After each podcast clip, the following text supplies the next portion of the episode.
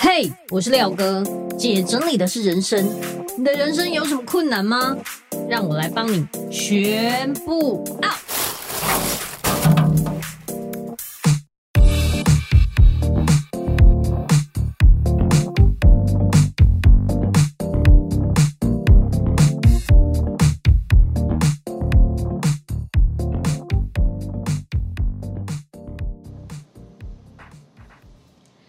收听选择加爱，我是于轩，我是佳怡。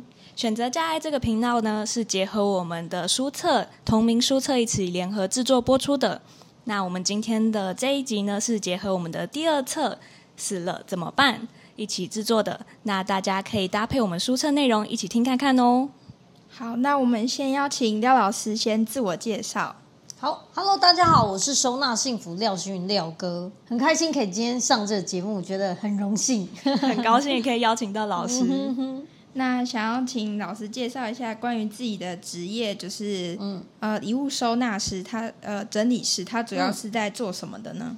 嗯、呃，其实我是台湾第一个创立收纳幸福这个行业，就是创等于是最早当收纳整理师的人，然后呃当初。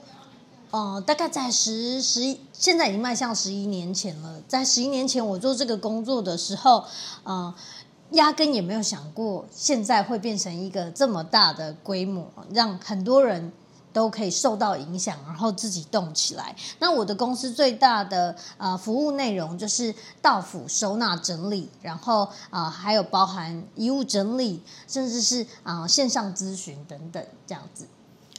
那想问老师，就是当初是有什么样的契机，就会让你想要踏入这个行业的？哦，其实我最早最早呃，真正的职业是呃百货公司的柜姐。然后我在当柜姐的时候，因为我非常年轻，大概十九岁就进入这个产业，所以呃也没有什么 也没有什么很厉害的销售能力，所以绝大多数都是在做一些大家不喜欢做的事情，例如调陈列啦、烫衣服啦、整理仓库等等。那也就是在做这些事情的时候，突然发现我有一个才能，就是。我整理过的东西过目不忘，什么东西在哪里，有几个我全部都很清楚。假设今天我休假，然后我同事打电话问我说：“你知道九零二三在哪里吗？”我可以很清楚的跟他讲，在我们的仓库右手边下面那一排，中间有三件紫色，所以他们就觉得天哪，傻眼，都叫我人肉盘点机。这样，那也就是那时候我开始啊，发现自己有这个才能，然后就开始教别人收纳整理，然后慢慢的就呃一传十，十传百，帮助更多人，然后后来才真正进入了这个行业，这样创造这个行业。所以老师，你一开始其实没有打算就是把收纳整理变成一个职业嘛？应该说，其实我一开始是柜姐，对不对？对。我就在我呃上班前、下班后啊、休假的时候去做这些事情，然后越做越喜欢，就觉得天哪，我连做梦都在教别人收纳整理，然后我就觉得很喜欢做。可是其实当时并没有这个行业，所以后来我就在想啊、呃，我是。我我就有遇到一个朋友，拿了一本书，就是近藤麻里惠的书，跟我讲说，你可以跟他一样，把这个变成一个职业。然后我当时还有点觉得，到底哪一个陌生人会让我去他家？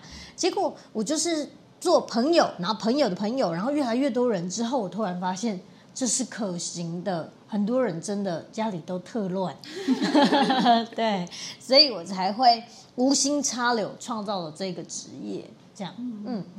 那就是想问老师，就是既然你是台湾第一位遗物整理师，嗯、就我们知道，其实，在日本跟韩国，嗯、其实之前就有这样的职业。那你觉得，就是在台湾的话，跟日本、韩国有什么差异？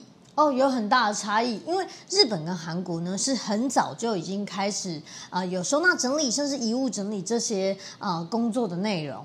可是呢，在台湾到现在。你跟别人说你是收纳整理师，可能都会还会有人觉得这这个你是清洁吗？打扫阿姨吗？就会搞错。那更何况是遗物整理师。如果我跟别人说我是遗物整理师的时候，大家会满头问号，觉得很奇怪。但是我觉得，以像现在慢慢推广到现在，有比较多人正视这个问题。而且，其实台湾跟韩国、日本有一个很大做遗物整理最大的区别，就是。你们可能有看过日本或是韩国的啊，比方说以韩国节目《我是遗物整理师》好了，它里面就是有一个。主要是那个人，他受到呃别人的委托之后，开始帮他整理他家，然后找出重要的东西，对不对？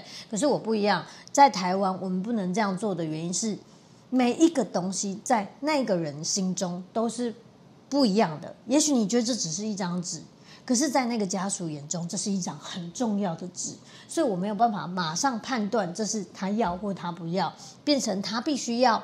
跟在我的身边一起抉择，不可能是只有我去现场，然后受他的委托就帮他整理这样子。所以是家属会先来联络你，然后他们会随行在你工作的时候在旁边一起判断。而且这样也有一个好处，除了他可以判断哪一些东西对他来说是重要的，还有一个我们可以。避免纠纷，就是比如说，如果我们都整理完了，他突然说：“没呢，我给你床底下有金嘛呢？”这样我怎么办？哦、对不对？所以就是你一定要跟在我身边，然后挑选出你觉得重要的，然后有意义的东西。对。那想要请问老师啊，就是呃，你的工作流程啊，因为像刚刚说的是从家属去委托你嘛？对。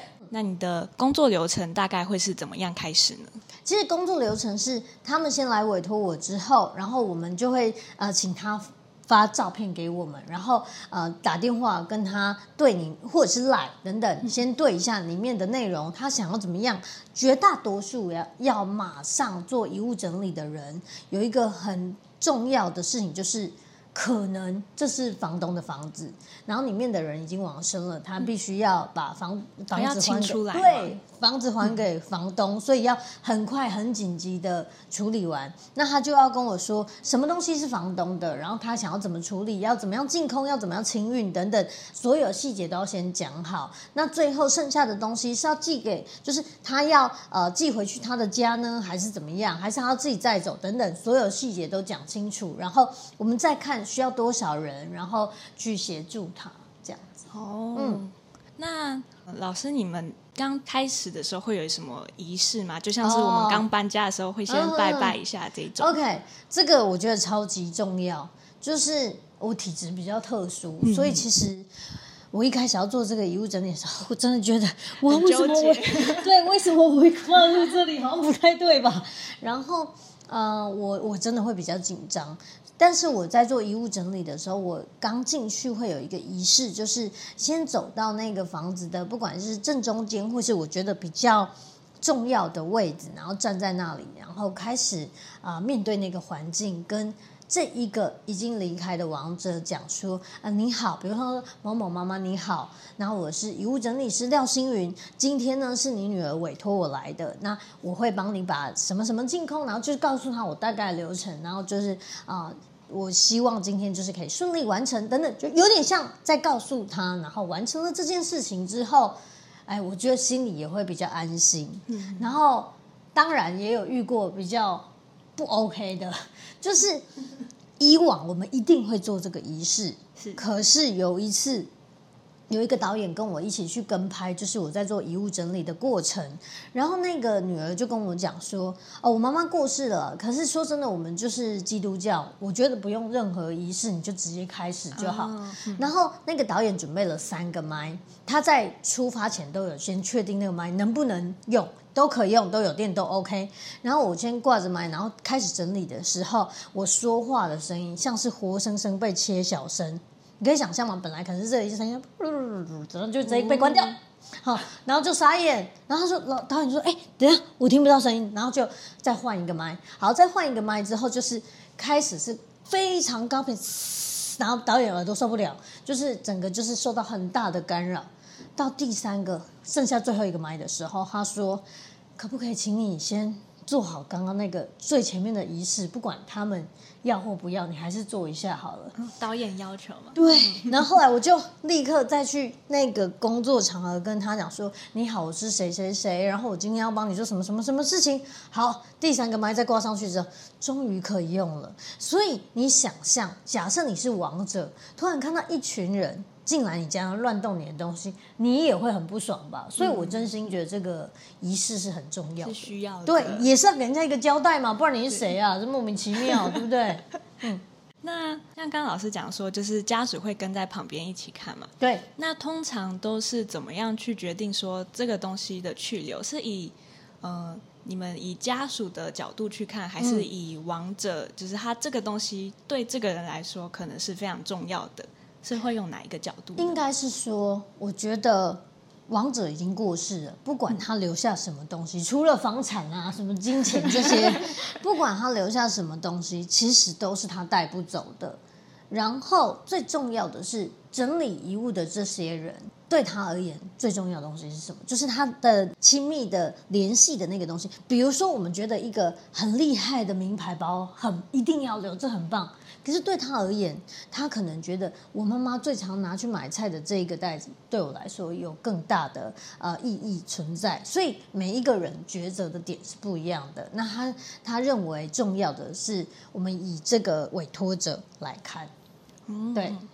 那嗯，因为其实我记得我爸妈他们有讲过说，可能台湾人比较有这种刻板印象，嗯、就是可能遗物这个东西尽量是都不要留。就或者是都要丢掉，或者是直接怎么样？那通常你们呃整理完之后，对这个遗物会怎么处理？可能会。那我问你一个，我换一个角度问你一个问题：如果我说这是一个老奶奶的，她她死掉了，然后这是他的桌子，我送给你，你可能会觉得 哈哈有点不吉利，对不对？但是我说这是拿破仑的桌子，你要不要？哦，要嘛？对不对？嗯、所以你看，就是我们投射在这个东西的角度不一样，我们觉得他是。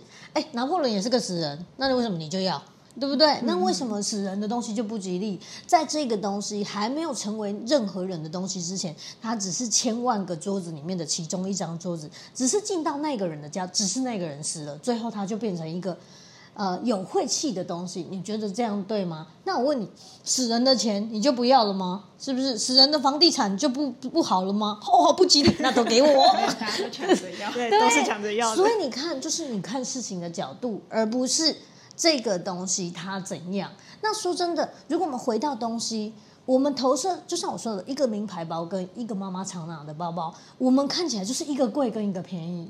可是，在那个人看起来，这个东西特别有意义。所以是贵重或者是谁的东西的问题吗？不是，是你投射在这个东西的感情是什么才是最重要的。嗯嗯嗯，对。所以基本上我们都是会把，就是我们的情感都投射在这些物品上面。嗯，嗯那呃，会大部分的是会把它二手捐出去吗？还是？还是都是看家人想要怎么处理，看家人想要怎么处理。如果他说我这整车都要丢掉，也可以，也可以，他开心就好。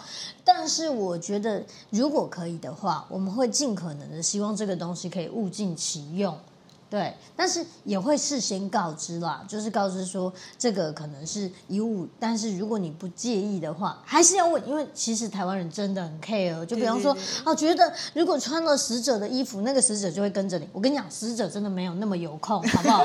他有好多衣服，对，太多，他太忙，所以我觉得不要这么迷信。当然，呃，也是会有人在乎，那你在乎也无所谓。可是你看哦，如果这是你妈妈的袋子。那你留着你妈妈的袋子，你妈妈来找你，不是也很好吗？嗯、对不对？为什么你的亲人的东西你就不会觉得不吉利？但是当你呃拿拿到或者是看到，你就觉得不吉利，这是很奇怪的一个歧视吧？对不对？对对对。嗯、那今天非常感谢邀请到廖老师来和我们一起聊这件事情，这个职业非常有意义，也学到非常多的东西。